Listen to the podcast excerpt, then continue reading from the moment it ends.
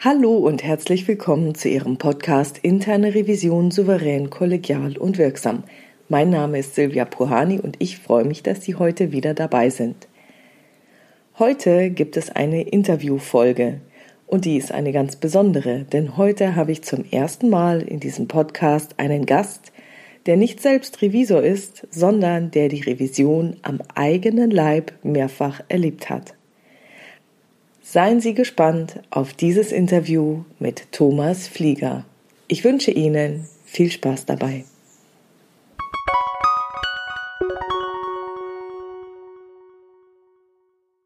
Herzlich willkommen in diesem Podcast, Herr Flieger. Ja, vielen Dank, dass ich heute mit Ihnen zusammentreffen darf und äh, Ihnen einiges Rede und Antwort stehen darf zu meinen Erfahrungen in meinem beruflichen langjährigen Leben im Kontext mit Revisionen. Ja, ich bin auch schon sehr gespannt. Deswegen für unsere Zuhörer stellen Sie sich doch bitte mal kurz vor, Herr Flieger. Ja, also mein Name ist Thomas Flieger. Ich bin 48 Jahre jung. Ich bin in weitesten Teilen meiner beruflichen Vita Mitarbeiter einer großen deutschen Krankenversicherung gewesen, in unterschiedlichsten Funktionen und Managementpositionen und habe da auch an verschiedensten Stellen Erfahrungen machen dürfen mit der Arbeit von internen Revisionen. Welche Berührungspunkte hatten Sie denn schon mit der internen Revision? Weil Sie sind ja selber nie in der internen Revision gewesen. Genau, das ist ein Novum auch innerhalb der Barmer, so heißt mein früherer Arbeitgeber. Führungsverantwortliche sollten in der Vergangenheit auf den Weg über die Revision in die Verantwortung gegangen sein. Ich war es nicht, aber ich hatte, bevor bei mir die Top-Management-Rollen kamen, noch eine systemische Berater- und Coaching-Ausbildung. Und ich glaube, man hat mir dann trotzdem zugetraut, eine Einheit mit 150, 200 Mitarbeitern zu führen. Welche Erfahrungen habe ich? Die ersten Erfahrungen habe ich gesammelt Anfang 2000 in einer ersten Filialleitungsrolle, die ich hier im Berliner südlichen Umland eingenommen habe. Und dann waren so alle drei, vier Jahre auf meinem Weg, auch in unterschiedlichsten Rollen, direkte Berührungspunkte, je nachdem, welche Verantwortung ich hatte, mit der internen Revision. Zum Teil quasi direkt bei mir, sagen war ich dann der hauptverantwortliche Gesprächspartner für die Revision. Zu Teilen war ich ein Fachpartner, wenn sie eine Organisationsform besucht haben und ich Teil dieser Organisationsform war. Welche Erfahrungen inhaltlicher Natur habe ich gesammelt? Ich habe sehr häufig wertschätzende Erfahrungen sammeln dürfen, habe häufig Erfahrungen sammeln dürfen, die durchaus einen auch offenen und begleitenden, beratenden Ansatz hatten. Ich hatte aber auch Erfahrungen sammeln dürfen, die doch den kontrollierenden und den abhakenden Ansatz hatten. Also mir sind beide Ansätze begegnet, fühle mich eher, eher dem ersten Ansatz verbunden, aber auch dem zweiten muss man sich stellen und muss dann letzten Endes erfahren, was da am Ende als Ergebnis rauskommt und wie man damit umgeht um das mal so ein bisschen verblüht noch zu erzählen. Sie werden ja bestimmt gleich nachfragen. Ja, natürlich. Jetzt wird mich natürlich als allererstes interessieren, das Wertschätzende und das Kontrollierende, war das unterschiedliche Leute oder war das mehr oder weniger der gleiche Revisor, der mal so, mal so, also beides gemacht hat? Die Frage äh, ist sehr, sehr berechtigt. Äh, in einem anderen Kontext hatten Sie mir die Frage auch zur Geschlechtlichkeit schon mal gestellt. Ich erinnere mich wohl. Vielleicht können wir die gleich nochmal diskutieren. Das hat mit Mensch zu tun. Wie ordnet Mensch, Revisionsmensch, seine eigene Rolle ein? Ich habe vor meinem geistigen Auge Menschen, die versucht haben zu verstehen, nach welchen Handlungsmechanismen, nach welchen äh, auch Interpretationen du deine Führungsrolle, ich meine Führungsrolle ausgekleidet habe und dann versucht haben, auch abzuleiten, ist das prozessual fürs Unternehmen gut oder nicht? Und dann in die beratenden oder auch hinweisgebenden Teil eingestiegen sind. Und habe aber auch Menschen erlebt, die in ihrer Rolle der Kontrolleur waren, vom Grundverständnis so wahrscheinlich auch als Revisor so erzogen wurden. Und die waren dann eben 1-0 abhängig, also 1 oder 0 abhängig. Und da war der Raum für Grau oder für 0,5 sehr, sehr begrenzt bis gar nicht vorhanden. Okay, das heißt, Sie sagen, es waren unterschiedliche Leute. Also je nachdem, wie der Revisor sich selber gesehen hat, war entweder so, als wir sagen ja immer in der Revision, oh, der hat so die Polizeifunktion und geht von allem Negativen aus. Oder er sieht sich eben anders in dieser wertschätzenden, offenen, ja, neugierigen, begleitenden, beratenden Rolle. Okay, also unterschiedliche Leute. Gab es denn vom Alter her irgendwie einen Unterschied? Weil manchmal könnte man ja sagen, ja gut, manche Leute machen es ja 40 Jahre lang und vor 40 Jahren war unsere Kultur noch eine andere oder die haben es noch anders gelernt oder haben es schon immer so gemacht oder sind damals eingestellt worden, weil damals genau das gewünscht war. Oder würden Sie sagen, nee, sowohl junge als auch altes ist sehr unterschiedlich gewesen? Also es ist altersmäßig nicht zuzuordnen. Ich habe sowohl als auch erlebt, sowohl Revisoren, die jahrelange Erfahrung, Expertise mitgebracht haben und dort sehr, sehr als Mensch aufgetreten sind und trotzdem in ihrer Funktion, man muss ja auch die Funktion der Revision nochmal ganz klar auch ziehen, sie hat ja eine Aufgabe, die ein System intern auch sichern, ein Stück schützen, aber auch weiterentwickeln soll. So, das, glaube ich, ist so die Kernaufgabe einer Revision, also die Prozesssicherheiten zu checken, die Anfälligkeiten gegebenenfalls zu checken. Diese Aufgabe ist durch die Kollegen unterschiedlichen Alters, aber auch unterschiedlicher Prägung wahrgenommen worden. Und da gab es eben die Beratenden, die eher zugewandten Beratenden. Und dann gab es die Controlettis, die Polizisten, die eben konnten 1-0 und ich glaube, was man hier in der Perspektive mit betrachten muss, ist, wie ist das Machtsystem im Ganzen aufgebaut?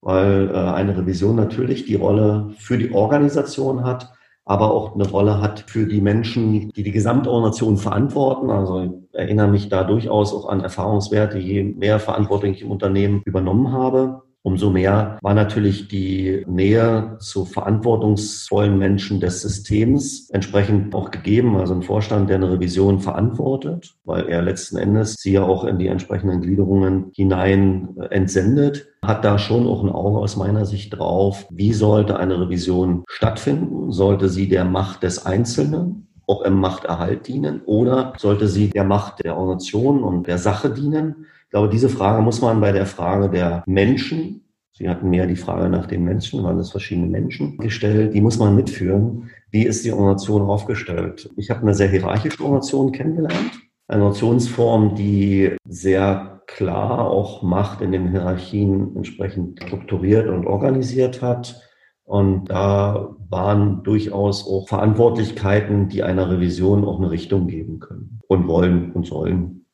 Das kann ich jetzt noch nicht so richtig nachvollziehen. Also in hierarchischen Organisationen gibt es ja diese Pyramide und der, der ganz oben sitzt, der hat üblicherweise die größte Macht oder beziehungsweise auch wenn da eine Gruppe von mehreren Vorständen sind, ist einer vielleicht machtvoller als die anderen. Aber grundsätzlich haben die weiter oben mehr Macht als die weiter unten. Nur die Macht muss ja auch systemisch gesehen zugestanden werden. Also wenn es allen egal wäre, was die Chefs sagen, wird es ja nicht funktionieren. Ich zitiere mal eines meiner Revisionsgespräche. Ich zitiere mal eine Abschlussbesprechung, eine Sequenz aus der Abschlussbesprechung. Schön. Herr Flieger, wie können Sie denn der Revision erzählen, dass Sie Ihren Job nur für x Jahre machen, an dem Standort, wo Sie ihn machen? Meine Antwort, das war für die Revision an der Stelle vielleicht was Neues. Für Sie persönlich kann es nichts Neues gewesen sein, weil meine Tätigkeiten ich immer in eine zeitliche Dimension gebracht habe. Immer. Das war also in den 28 Jahren, die ich was da war, immer gegeben. Und die nächste Frage, und das war die entscheidende, wo wollen Sie denn noch hin, Herr Flieger? Wollen Sie etwa X oder Y werden. Ich bleibe jetzt mal bewusst ein bisschen verklausuliert. Ich war im Top-Management, also so viel Platz war nicht mehr nach oben. Wollen Sie noch X oder Y werden? Ja, die Frage stellt sich nicht. Jetzt habe ich die Rolle und jetzt wird diese Rolle bewertet. Sie sehen aber hier an der Stelle eine Fragestellung desjenigen, der Verantwortung trug, dass es eben nicht nur um die sachlichen Prozesse ging, sondern an der Stelle waren Fragen einfach aufgeworfen, die sich für mich überhaupt nicht gestellt haben. Ich habe denen das erzählt, dass ich ein Zeitfenster habe von A bis B, in dem ich diese Rolle wahrnehme, die ich da hatte. Und dann ist gut. Und jeder wusste, vor allen Dingen meine direkten Führungskräfte wussten es von Anfang an. Ach so, da haben Sie zum Beispiel gesagt, ich bin jetzt, keine Ahnung, Bereichsleiter sowieso. Ich werde das aber nur für fünf Jahre machen. Genau, das war meine Aussage. Und dann sind die natürlich alle nervös geworden. Hilfe, Hilfe, was macht denn der Herr Flieger hinterher? Ja, oder was will er noch? Oder was auch immer. Also die restliche Fantasie werden, äh, wird der Hörer auch aufbringen, wenn du als Führungskraft ganz klar in deinen Vorstellungen bist. Und ich habe mich so gesehen. Und das auch klar formulierst und sagst, ich mache den Job fünf Jahre. Punkt. Dann ist es auch völlig in Ordnung. Wenn es jetzt neu gewesen wäre, hätte ich alles verstanden. Ich habe von Anfang an den Führungskräften, die für mich maßgeblich waren und Entscheidungen wissen mussten, also diese Entscheidung wissen mussten, die können mich überrascht sein, dass ich das letzten Endes kommuniziere. Und für mich ist das in meinem beruflichen Werdegang immer so gewesen, dass ich meine Schritte alle fünf, sechs Jahre gemacht habe. Hinzu kam bei mir, dass ich an dem Ort, wo ich lebte, nicht gearbeitet habe, sondern ich bin angereist und abgereist, habe da also viel auf mich genommen und habe für mich letzten Endes auch entschieden, ich mache das für eine bestimmte Zeit. Ohne eine Bedingung zu stellen und zu sagen, und danach muss ich das oder jenes oder sowas werden. Das entspricht nicht meiner Art, sondern ich hätte das nach den fünf Jahren besprochen. Aber wenn nachher im Kontext einer Revision, wir sprechen über Revisionen, mir die Frage gestellt wird, wie können Sie einer Revision das so offen und transparent sagen? Sag ich, ich habe denen alles offen und transparent gesagt. Und das, natürlich gibt es auch Fehler, alles gut. Ja, das darf auch da sein. Dann sage ich mir, worum ging es denn eigentlich? Ging es um den Erhalt der eigenen Macht? Fragezeichen. Ist eine Interpretation, aber die Frage gehörte da einfach nicht hin, weil sie völlig kontextfrei war. Ähm, weil eine Revision guckt sich Prozesse an, die guckt sich an, wie der Mensch führt, macht das richtig oder falsch, muss er korrigieren und so weiter. Das sind die Revisionsthemen. Aber die Frage mir am Ende zu stellen, eine maßgebliche Frage, maßgeblich ein Gespräch zu stellen, wie man eine Revision so weit erzählen kann, war für mich dann auch, wo ich sage, das ist nicht mehr meine Organisation. Also ich könnte mir das gut in einem Smalltalk vorstellen, dass man sagt, mein Gott, und Sie pendeln ja, und wie lange wollen Sie das eigentlich noch auf sich nehmen? Und also was weiß ich so, um ins Gespräch reinzukommen, um zu sagen, ja, ich persönlich für mich ist eine weitere Anreise nichts oder ich habe es auch mal gemacht und mittlerweile und ja, irgendwie sowas, das kann ich mir schon vorstellen. Aber gut, in der Schlussbesprechung ist schon was anderes. Jetzt ist natürlich das Interessante dran, wie hat sich das Ganze ausgewirkt? Weil man kann es in einem Gespräch ja mal sagen, aber die Frage ist ja, was ist die Auswirkung davon? Also stand was im Bericht drin? Glauben Sie, dass der Revisionsleiter oder der Prüfungsleiter, der mit Ihnen da gesprochen hat, es intern kommuniziert hat? War die Revisionsprüfung vielleicht vorgeschoben, um ihre weitere Karriere zu beurteilen? Waren sie irgendwelchen Leuten unangenehm geworden? Und man hat, diejenigen haben dann gesagt, hier, Revisor, geh doch da mal vorbei, fühl dem mal ein bisschen auf den Zahn. Wollten die die irgendwie sie loswerden? Oder was waren die Auswirkungen? Also will ganz klar betonen, dass das nur Interpretation sein kann. Ja, ja man kann es ja nicht testen. Also wir werden es nie wissen. Gleichwohl drängte sich sehr, sehr stark schon der Eindruck auf, dass es durchaus auch einen in die Schranken hineinführen werden sollte. Es gab begleitende, dann Smalltalk-Gespräche, die mir schon deutlich machten, sehr deutlich machten, steig einfach hier wieder in das Regelwerk so mit ein, dann ist alles gut. Das bin ich nicht, das war ich auch nicht. Insofern, äh, meine Interpretation lag schon nahe, dass der Auftrag ganz klar war, fühlt dem auf den Zahn und fangt den mal ein in unserem Kontext, in unserem Sinnkontext. Okay, dann ist es aber sozusagen nicht die Macht der Revision gewesen, sondern die Macht wird ja auch verliehen.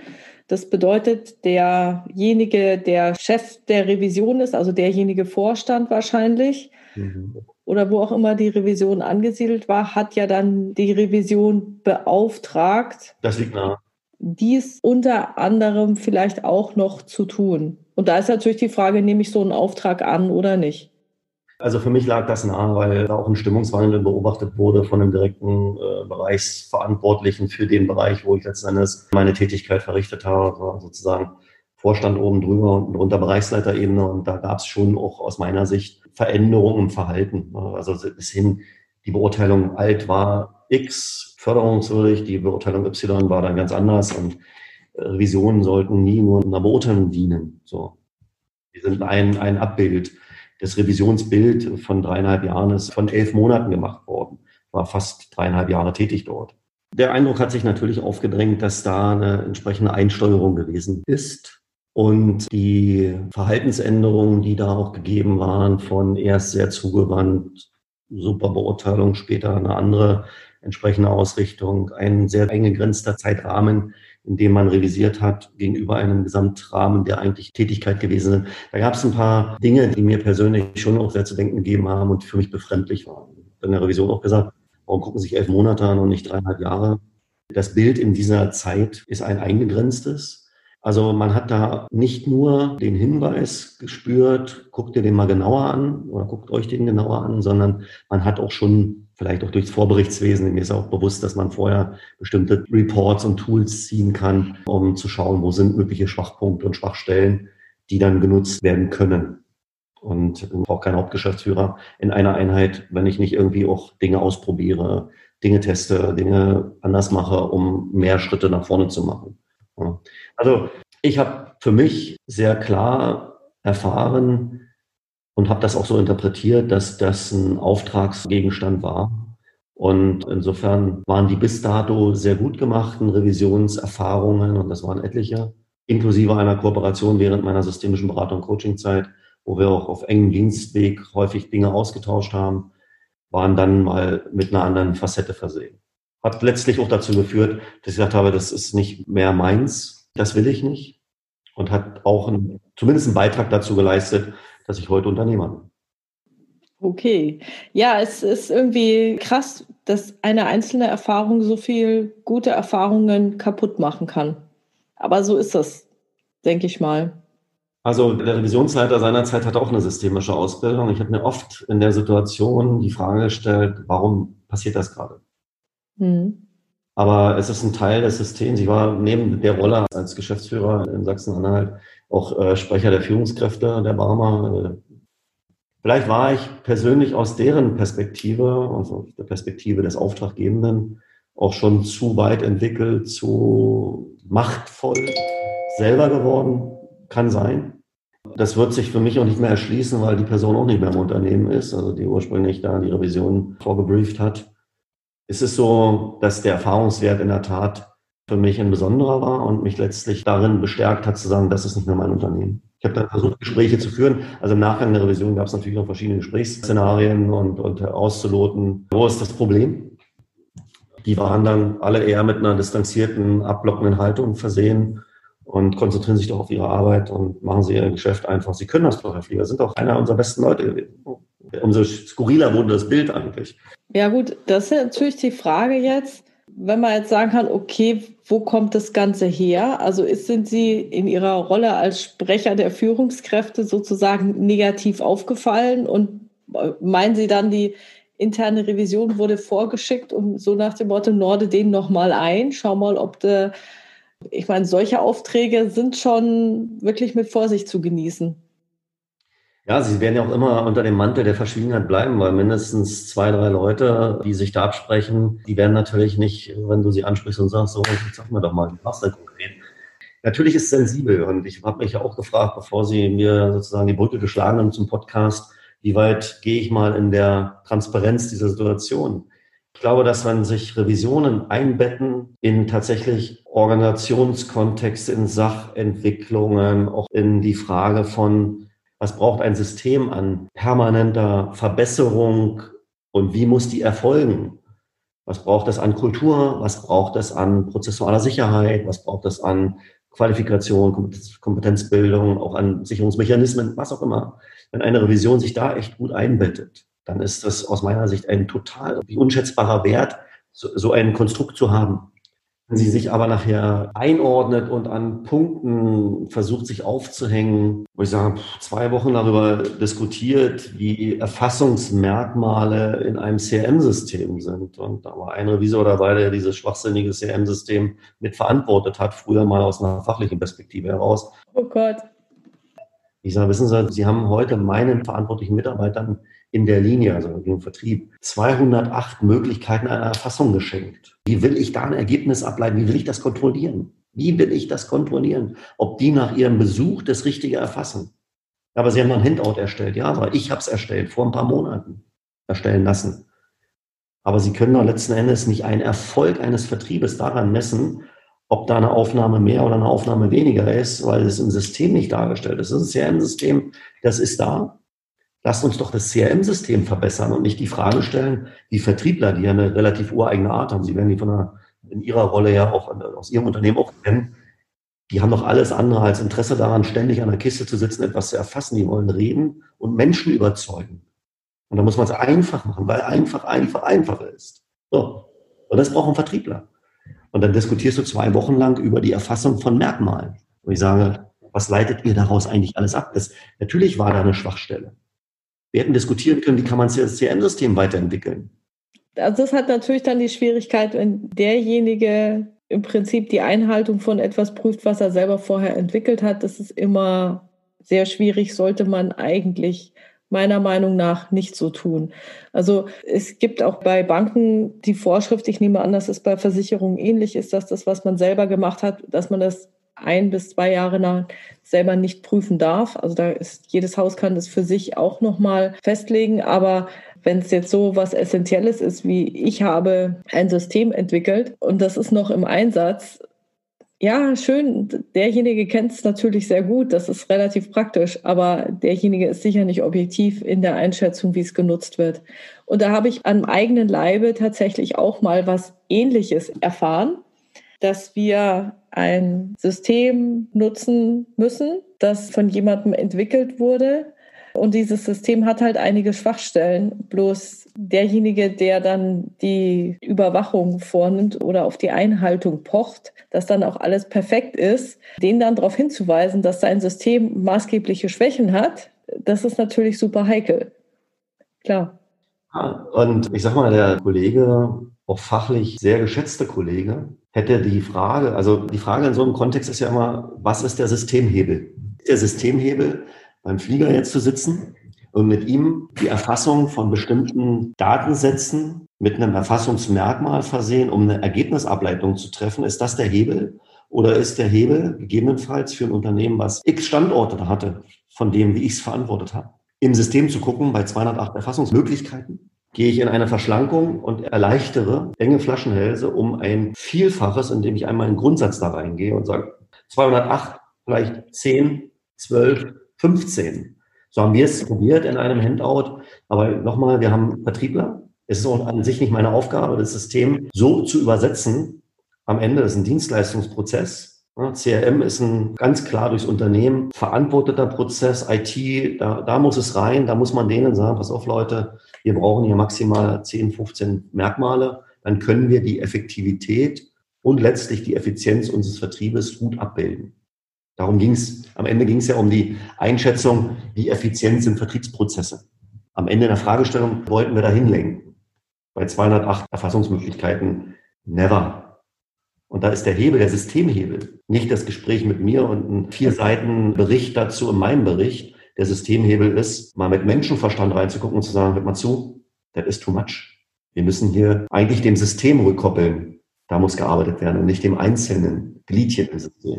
Ich glaube, und das sind nämlich genau die Punkte, die das Prüfen so anspruchsvoll machen. Weil eine Liste aushaken ist jetzt jedes Feld richtig eingegeben. Also dieses 01, was Sie vorher angesprochen haben, das ist super simpel. Das interessiert aber eigentlich nicht, weil wenn man dann sagen kann, okay, gut, man sieht eine Häufung von Fehlern, dann sollte man nicht auf den Einzelfall gehen, sondern auf die Ursache gucken. Eigentlich wollen wäre das Revisoren ja auch, dass wir dann eher auf die Ursache gucken und sagen, okay, was verursacht es denn? Ja, okay, vielleicht hat dieses System Schwächen. Das heißt, man müsste dann die Maßnahme dahin richten, dass man sagt, wie Sie es schon gesagt haben, wie kann ich das System weiterentwickeln? Das ist auch das, was gewollt ist. Ich glaube, was es so schwer macht, ist, dass wir über unseren eigenen Schatten springen müssen, weil wir es uns selber schwer machen müssen. Der leichteste Weg ist dann der falsche Weg, weil der leichte Weg ist, ich hake etwas aus, zehnmal falsch gemacht, kriege dann irgendwie eine schlechte Beurteilung, ohne darüber nachzudenken. Weil wenn ich darüber nachdenke, woran kann es denn liegen, dann habe ich unheimlich viel Arbeit auch. Dann ist es für mich auch unangenehm. Dann ist es für mich unbequem. Dann muss ich in Diskussionen gehen und mich in Gebiete vorwagen, in denen ich noch nicht unterwegs war. Also wenn ich jetzt dieses System nicht selber entwickelt habe, weil ich kann es ja auch nicht wissen. Und ich glaube, dafür möchte ich besonders werben, dass wir Revisoren uns dann die Zeit nehmen und Oft ist die Zeit ja auch gar nicht da. Und dass wir aber sagen, okay, bevor ich jetzt mir das Leben so einfach mache, muss ich doch eher schauen, was ist denn für das Unternehmen insgesamt in die Zukunft geblickt am besten. Nicht, wenn ich jemandem auf die Finger haue, sondern wenn ich dann sage, okay, wie können wir uns verbessern? Wie kann das System angepasst werden? Und da ist aus meiner Sicht die Fähigkeit, systemisch zu erkennen, zu denken, auch fürs System die Ableitung zu treffen, das ist ja eine 360-Grad-Perspektive, die ich da einnehmen muss. Und ich muss, gehe jetzt noch einen Schritt weiter, ich muss 360 Grad im Raum können. Ich weiß, dass es hochanspruchsvoll ist, gerade in rechtlich komplexen Systemen äh, wie einer deutschen Sozialversicherung. Das Geld, was uns anvertraut wurde, wenn ich jetzt mal die Zeit bei der Barmer nehme, uns wurde Geld vom Versicherten anvertraut, das ist treuhänderisches Geld. Punkt.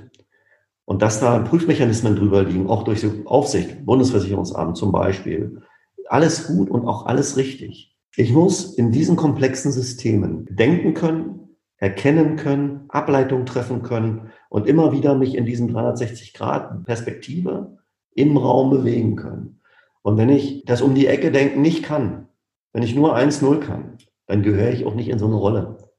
Dann habe ich früher in so eine Rolle gehört, ja. Aber heute, wo die Welt immer komplexer wird, wo wir zusätzliche Herausforderungen bekommen durch Digitalisierungsthemen, durch Globalisierungsthemen, wird die Welt nicht einfacher, sie wird im Prinzip komplexer. Da muss ich mir schon noch Gedanken machen, immer wieder, wo ist der Hebel? Wo ist der Systemhebel?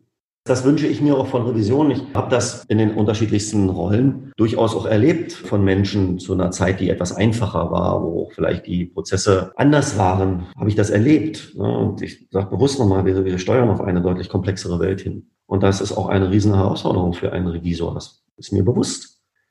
Da muss ich in Austausch gehen. Da muss ich in so einer Situation vielleicht auch sagen, Mensch, Du bist in Region 1, Umsetzungsgebiet 1, da wo du bist einer der ersten gewesen, dieses neue System. Wir hatten eine riesenprozessuale Veränderung im Unternehmen, die das jetzt mit verantwortet haben. Du bist jetzt dreieinhalb Jahre da. Was ist denn passiert? Was machst du da? Was hast du da?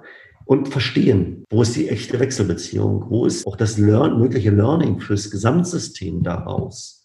Also ich habe mit meinen Führungskräften auch ganz außergewöhnliche Sachen gemacht, weil mir Führung immer ein wichtiges Element für mich persönlich war, und zwar Führung im Kontext von Menschen führen, Leben wecken. Ich bin ein Fan auch von Pater Anselm Grün in seiner Theorie in dem, in dem Buch, was er dort zitiert, Menschen führen Leben oder was er geschrieben hat, Menschen führen Leben wecken. Ich bin ein Freund davon, Menschen in Leben wecken zu bringen. Das heißt aber, ich führe anders. Ich führe nicht nur mit einer längeren Leine, ich führe auch mit mehr Wiederholungen, damit Altes. Die Menschen hatten häufig 25 Jahre Historie im Altsystem hinter sich. Wenn ich so jemanden in eine neue Welt mitnehmen will, dann ist das eine andere Aufgabe. Und dann kann ich nicht ständig mit 1-0 da sitzen, auch als verantwortlicher Hauptgeschäftsführer, sondern ich muss mir überlegen, wie kriege ich meine, meine, die Ebene unter mir, wie ich da zu führen hatte, wie kriege ich die dazu, auch Leben wecken zu wollen bei ihren jeweils 10, 15 Leuten? Und dann sind wir zu Anselm Grün gefahren und haben mit dem zusammen einen Workshop zu dem Thema gemacht. Was habe ich da für Diskussionen erfahren? Auch etwas, was natürlich dem System auf den Sack ging. Das ist mir schon klar. Ich habe auch zum Unternehmen gesagt, wir hätten den Kulturprozess innerhalb des Unternehmens viel früher anstoßen müssen. Die Prozessveränderung erst zu machen, dann die Kulturveränderung ist Käse. Das gehört zusammen. Ich habe es zusammen gemacht. Mein System war anders entwickelt. Das war noch nicht lange nicht perfekt. Es war auch nicht fertig. Wir haben uns nur dann darauf verständigt, dass es nicht mehr funktioniert und dann haben gesagt, okay, dann machen wir einen Schnitt. Andere würden dann in so einer Situation natürlich auch der sozialen Sicherheit wegen da bleiben. Sagen, Mensch, ist ja toll, so gutes Gehalt, jeden Monat pünktlich, immer am 15. Ja, jetzt muss ich dafür viel machen, dass jeden Monat am, wann auch immer, auch was da ist. Aber ich bin wieder da, wo ich persönlich gerne bin, mich beim Entwickeln können, beim mit Menschen Dinge auf die Straße bringen können und nicht in einem Regelwerk drin sein, wo es augenscheinlich eben Grenzen gab die ich persönlich identifiziert habe, so haben wir uns ja kennengelernt. Da ging es mehr um die Macht des Einzelnen als um die Macht des Systems. Und ich bin Freund von Macht im System entwickeln, auch das System kraftvoll entwickeln, das Machtsystem auch für die Organisation stärken, aber nicht um die Macht des Einzelnen zu erhalten und zu gucken, kann mir der gefährlich werden oder nicht. Das war meine Ableitung am Ende. Wenn man mir die Frage stellt, wo wollen Sie denn noch hin? Wollen Sie Bereichsleitung oder Vorstand werden? Hätte ich ja Ja sagen können war nicht meine Absicht und ist auch nicht meine Absicht gewesen, fünf Jahre da zu arbeiten, sondern meine Arbeit war erstmal, fünf Jahre meinen Job zu machen. Wenn der gut ist, ist gut. Wenn nicht, mal weitersehen. Also das war mein Erfahrungsschatz. Wir haben jetzt sehr aus dem einen geschöpft, aber ich habe durchaus auch sehr, sehr tolle Kollegen kennengelernt. Mit hoher Menschlichkeit und mit hoher Wertschätzung trotzdem auch hart an, an der Sache gearbeitet haben. Ja, Revision hat mit Menschen zu tun.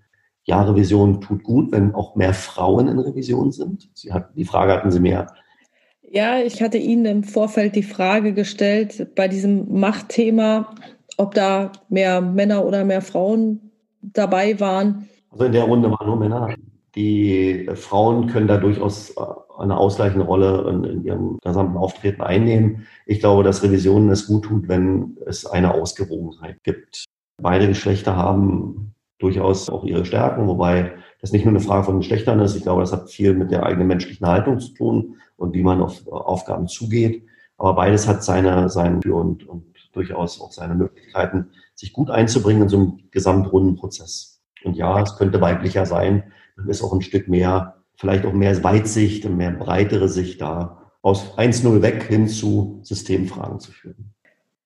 Genau, abgesehen jetzt vom Geschlecht, wenn man in Richtung Weiterbildung oder wie auch immer äh, denken könnte, was glauben Sie denn, was würde denn Revisoren helfen, die bisher in diesem 1.0 Polizeikontext sehr aktiv sind, diesen Blick zu weiten, auf die Systemhebel zu gucken und einen ganzheitlicheren Blick einzunehmen. Was könnte man tun? Was stellen Sie sich vor? Ich glaube, dass es ein unbedingtes Muss ist, dass Revisoren neben den Kenntnissen, die müssen aus meiner Sicht exzellent sein, wie das Unternehmen, wo sie arbeiten, existiert und funktioniert, das müssen sie gut kennen. Und sie müssen wissen, wie die Herleitungen dahin waren, weil das ist ja immer eine Momentaufnahme, wo ein Unternehmen steht. Also sie sollten ein Stück auch in der Historie Bescheid wissen. Darüber hinaus halte ich es für zwingend erforderlich, dass Revisoren systemisch ausgebildet sind. In dem Kontext, wo ich Revisionen erfahren habe und kennengelernt habe, waren es die wenigsten, die systemisch ausgebildet waren. Weil mit einer systemischen Ausbildung gucke ich ganz anders auf die Dinge, in ihren Wechselbeziehungen und letzten Endes auch in die Grundsätze rein, die ein Unternehmen tatsächlich voranbringen. Ich glaube, dass wichtig ist, dass sie sich einer regelmäßigen auch Eignung unterziehen. Huh, wie meinen Sie das denn? Muss ich jetzt einmal die Woche, einmal im Jahr irgendwie einen Test machen? Ich glaube, dass es wichtig ist, weil es ist eine sehr, Revision ist eine wesentliche und exponierte Stellung. Da gibt es soziale Kompetenzen, da gibt es Systemkompetenzen, da gibt es natürlich auch ein Stück eine politische Kompetenz, weil eine Revision immer ein, ein Vehikel ist, um einer Revision bestmöglich zu helfen, einer Organisation bestmöglich zu helfen, Entschuldigung.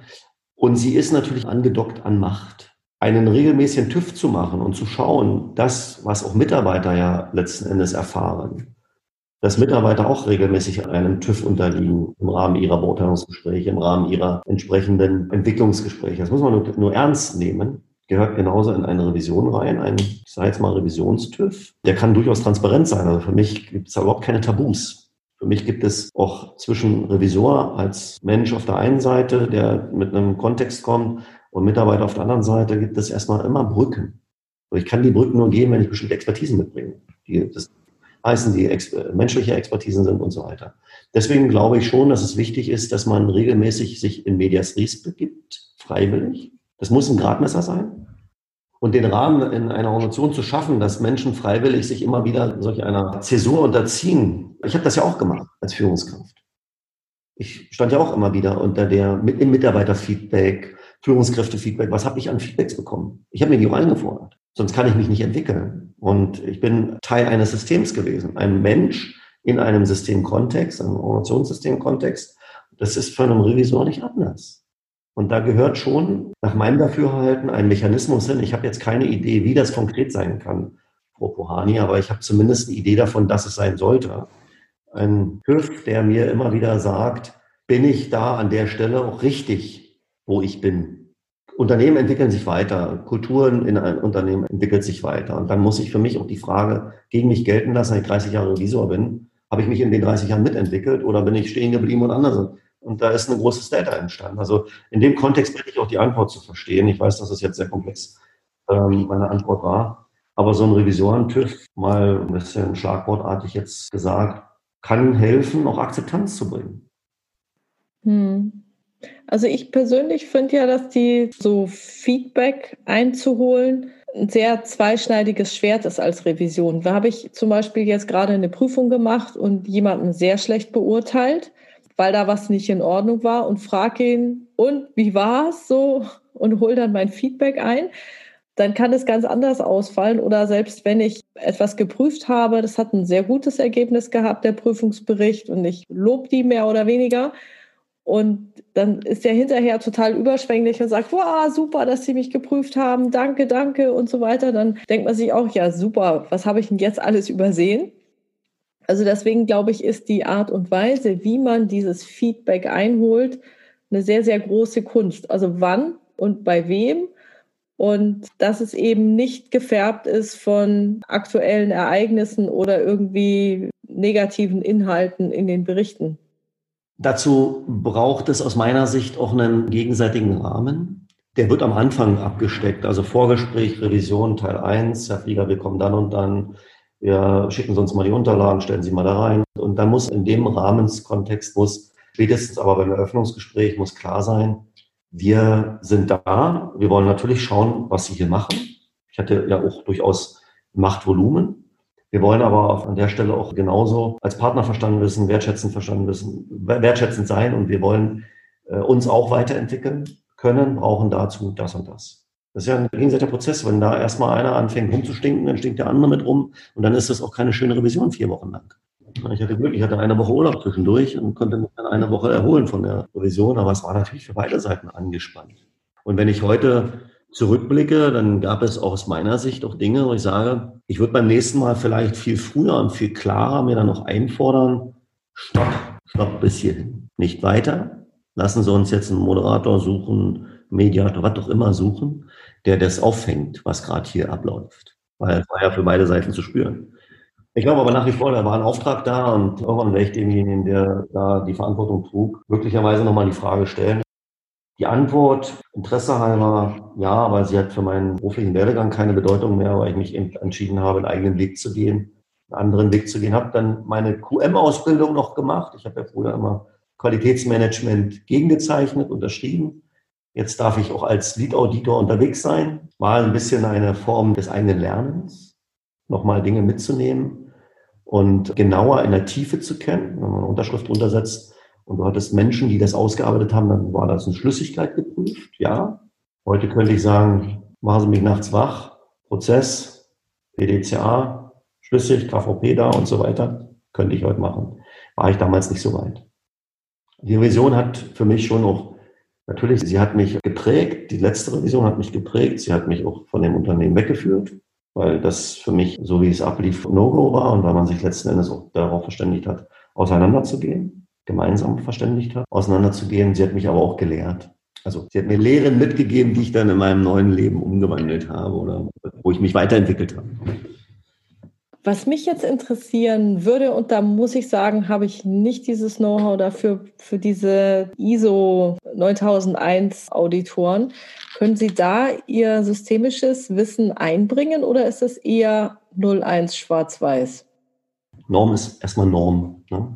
Und insofern ist auch hier die Grundlage für eins und null gegeben. Aber am Ende, ich nutze die ja für meine Beratungsarbeit. Meine Fähigkeiten nutze ich jetzt, um Unternehmen erfolgreich dahin zu führen, dass sie einen steten Verbesserungsprozess PDCA-orientiert sich entwickeln. Jetzt kommen wir zu der Grauzone. Ein Unternehmen, was etwas produziert, eine Farbproduktion hat, ist doch ganz anders aufzustellen als ein Unternehmen, was äh, eine Dienstleistung anbietet. Und am Ende ist es entscheidend, dass das Unternehmen lernt, sich selbst so zu führen, durch die Verantwortlichkeiten, die da sind, so zu führen, dass man immer wieder in diesen Normkontexten sich bewegt, dass man immer wieder auch die Normen erfüllt, aber nicht als schwarz-weiß, sondern durchaus auch mit der Eigenheit des einzelnen Unternehmens. Und da ist natürlich viel grau. Die Norm bleibt die Norm. Eine Norm hat ein Unternehmen, eine Qualitätspolitik, bleibt eine Norm. Und wenn sie die nicht hat, dann hat sie die nicht. So. Aber natürlich kann ich mit einem Geschäftsführer, einem Verantwortlichen darüber sprechen und erstmal verstehen, gibt es eine, ist die vielleicht nicht festgeschrieben? Gibt es eine, die irgendwo anders sich wiederfindet in den Prozessen der Firma? Und, und, und. Also am Anfang steht eine Norm, wie bei einer Revision stehen auch am Anfang Normen. Wie die gelebt werden, muss man verstehen. Und dann ist, sind wir in der Grauzone. Und dann sind wir in dem Bereich, wo man sich, glaube ich, einlässt und wo man auch als, natürlich als Auditor agiert. Ich nutze aber meine Auditorenfähigkeiten, um meinen Beratungskontext zu verbessern, habe das genutzt, um meinen Beratungskontext zu verbessern und bringe die Unternehmen auf den Weg. Dafür nutze ich diese Ausbildung. Ich darf das Auditieren machen. Ich bin aber eher der Berater, der auf den Weg führt und dann mit den Auditoren nachher und den Zertifizierern zusammenarbeitet. Also machen Sie sozusagen eher so eine Vorprüfung für das Unternehmen, geben denen noch mal ein paar Tipps, damit es dann sicher durch die Prüfung geht? Dadurch, dass ich junge Unternehmen betreue, komme ich ja eher ins Spiel direkt wirklich bei der Aufbauarbeit. Okay. Mhm. Also bei mir ist nicht nur der Geburtsakt, also bei mir ist der Akt der Befruchtung bis zur Geburt sehr intensiv. Und ähm, natürlich begleite ich das dann auch gerne weiter. Da würde ich dann in drei Jahren mit Ihnen nochmal sprechen, wie das sich dann aus wirkt, weil jetzt mache ich es gerade im zweiten Jahr. Das heißt, ich habe eher die Aufbauarbeit. Es ist schön, beides zu können und als Auditor auch arbeiten zu dürfen. Ist jetzt aktuell nicht mein Skill, sondern ich berate ja doch am Anfang des Weges. Wir sind ja losgelaufen bei der Fragestellung 1-0. Die Norm ist 1 und das nicht vorhanden ist 0. Das ist der Ausgangspunkt. Dazwischen findet aber natürlich viel Grau statt und das muss ich verstehen. Und da muss ich auch ein Unternehmen erstmal erkennen, wo steht's und dann ihnen dabei helfen, in ihre eigenen Logiken zu finden Und wenn dann ein Zertifizierer da ist, mit dem natürlich auch im Austausch zu sein, gemeinsam mit dem Unternehmen und dabei zu helfen, dass der Nächste es versteht. Weil der attestiert ja nachher nicht richtig oder falsch. Der attestiert, gibt es schlüssige Systeme. Und wie eine Revision auch. Ja, also das ist auch das, was ich vorher sagen wollte, dass die eigentliche Arbeit, die so viel Wirksamkeit meiner Meinung nach ausmacht, dass die genau hinter dem Schwarz-Weiß und 0-1 liegt, sondern das ist praktisch alles das, dieses Verstehen, diese Hintergründe, Zusammenhänge, Wechselwirkungen, das, was Sie vorher gesagt haben, wo finde ich den Systemhebel, wie kann ich es verbessern, wie kann ich es für die Zukunft besser aufstellen. Ich glaube, dass die eigentliche Arbeit eben genau darüber hinausgeht, über dieses eigentliche Abhaken. Also es gibt ja viele, die sagen, ist es da, ist es nicht da, danke, auf Wiedersehen. Und ich glaube, das ist es nicht. Die Arbeit, die wirklich Wirksamkeit bringt und die für eine interne Revision und auch fürs Unternehmen wirklich Mehrwerte bringt, das ist das, was darauf erstmal aufsetzt. Und wie Sie auch gesagt haben, Revision und Prüfen ist ein gegenseitiger Prozess rein einseitig vom Schreibtisch weg, finde ich sehr, sehr, sehr gefährlich. Ist nicht nur gefährlich, ist aus meiner Sicht auch nicht denkbar. Also für mich ist es nicht denkbar. Du musst beides können. Du musst einen Vorscan machen. Es bringt die Effizienz mit sich, aber du musst in den Austausch gehen, um zu verstehen, wie tickt diese Organisation, wo ich jetzt bin, wie tickt dieser Organisationsgrad. Und erst wenn ich verstanden habe, warum der Verantwortliche in der Organisation das so macht und das dann in Beziehung setzen kann zu dem Vorgaben, also zu den prozessualen Vorgaben, die bei einer deutschen Krankenversicherung, gesetzlichen Krankenversicherung im Zweifel ja nicht mal interne Vorgaben sind, sondern fast alles basiert auf Paragraphen aus dem SGB 1 bis 11, wenn man es mal ganz genau nimmt, mit Kommentierungen und dergleichen und natürlich Prozessbeschreibungen dann im Einzelnen. Aber diesen Raum einzunehmen als Revisor, Teil der Prüfung zu sein und gleichzeitig Teil auch zu sein einer Weiterentwicklung, diesen Spannungsbogen zu können, Kommen wir nochmal zurück, was brauchen die? Das braucht eine systemische Ausbildung, das braucht ein systemisches Verständnis. Es braucht auch regelmäßige Weiterbildung im sowohl zwischenmenschlichen Kontext, also wo es dann um Beziehungen geht, vielleicht auch im gesamtwirtschaftlichen Kontext. Meine Barmer ist natürlich, da wo ich arbeitete, ist natürlich ein Teil von 105, heute noch 105 Krankenkassen. Die sind ja Wettbewerb. Wie sind die BMG-Vorgaben? Wie sind die Vorgaben, die dann über das Bundesversicherungsamt geprüft werden? Und, und, und. Das sind ja Themen, wir waren ja auch nur ein Teilsystem in etwas Ganzem. Ne?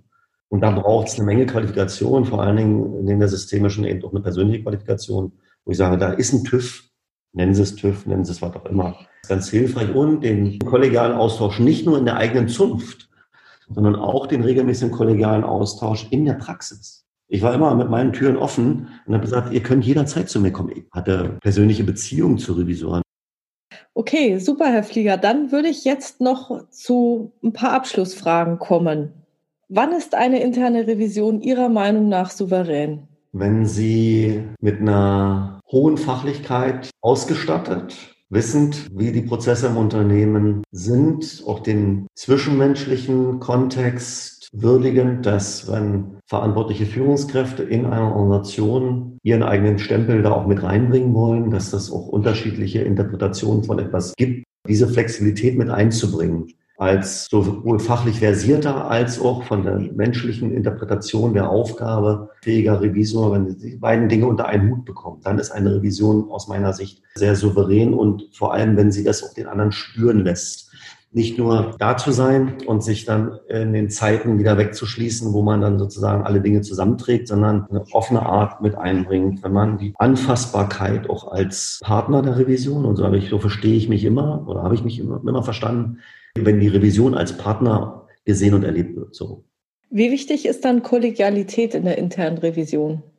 Das ist eine Grundsäule, weil es sind am Ende Kollegen. Ganz nüchtern sind sie auch Mitarbeiter der Organisation.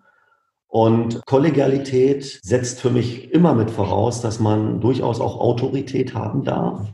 Und Autorität im fachlichen Sinne sehr gerne. Autorität bei manch einer ausufernden Situation auch gerne im menschlichen Sinne, im zwischenmenschlichen. Aber Kollegialität ist ein Erfordernis und äh, schließt die Autorität auch nicht aus. Okay. Wann ist eine interne Revision wirksam? Wenn sie zu einem maßgeblichen Entwicklungsprozess der zu revisierenden Einheit beiträgt. Verbessern kann man immer etwas. Das heißt also, es gibt nie den 1-0-Bericht, also den 100 Prozent oder nur den schlechten Bericht. Wenn sie einen tatsächlichen Beitrag leistet zu einer Entwicklung innerhalb der Organisation, die man besucht. Man attestiert natürlich etwas, einen bestimmten Stand, aber man ist auch Teil eines Beitrages und es gibt immer etwas besser zu machen. Okay, wie sieht eine interne Revision in zehn Jahren Ihrer Meinung nach aus? Ich denke, dass automatisierte Möglichkeiten im 1.0-Bereich immer mehr den Faktor, also automatisierte Möglichkeiten existieren werden, damit eine Revision immer mehr zum tatsächlichen Consulter wird für den Verbesserungsprozess und damit eine hohe Systemberatungs- und menschliche Kompetenz mit einbringen muss. Also eine Revision in zehn Jahren wird deutlich mehr einen beratenden Anteil haben und einen entwickelnden Anteil haben, vielleicht sogar einen Business Development Anteil haben als eine Revision, wie sie vielleicht heute noch gelebt wird, wo doch die Häkchen doch noch im großen Konzern gemacht werden. Wenn Sie sich was wünschen dürften, was wünschten Sie der internen Revision oder internen Revisoren? Sich in Bezug, in Haltung zu bringen, dass die eigene Tätigkeit eine ganz wesentliche und wertvolle für die Gesamtorganisationsentwicklung ist und sich gleichzeitig persönlich daran zu orientieren, dass es Werte wie Kollegialität, Partnerschaftlichkeit, Wertschätzung und dergleichen gibt, dass man ein Teil des Teams ist, auch für die drei oder vier Wochen, wenn man in einer Einheit ist, ist auch man auch ein Teil des Systems für diese Zeit. Man kommt nicht von außen, ist dann außen und geht wieder als außen, sondern ist Teil des Systems und wenn man das als Revisor für sich verinnerlicht, also Organisationsentwickler ist, Kommunikationsentwickler ist, Teil des Teams für die Zeit ist, kann man trotzdem eine Autorität sein, man kann trotzdem als Revisor erlebt werden und ist aber ein Teil der Entwicklung. Weil selbst in vier Wochen passiert in einer Organisation so verdammt viel. Ich muss mich nur einführen. Ich wünsche mir natürlich auch, dass die Revisoren sich eindenken, einlassen, einfühlen auf das, was sie da vortreffen. Den Wünschen schließe ich mich total an. Vielen Dank, Herr Flieger, für dieses tolle Interview. Vielen, vielen Dank für Ihre Zeit und für die Möglichkeit, mich ein bisschen äußern zu dürfen. Ich bedanke mich. Bleiben Sie bitte gesund. Danke ebenfalls. Danke, ciao. Tschüss.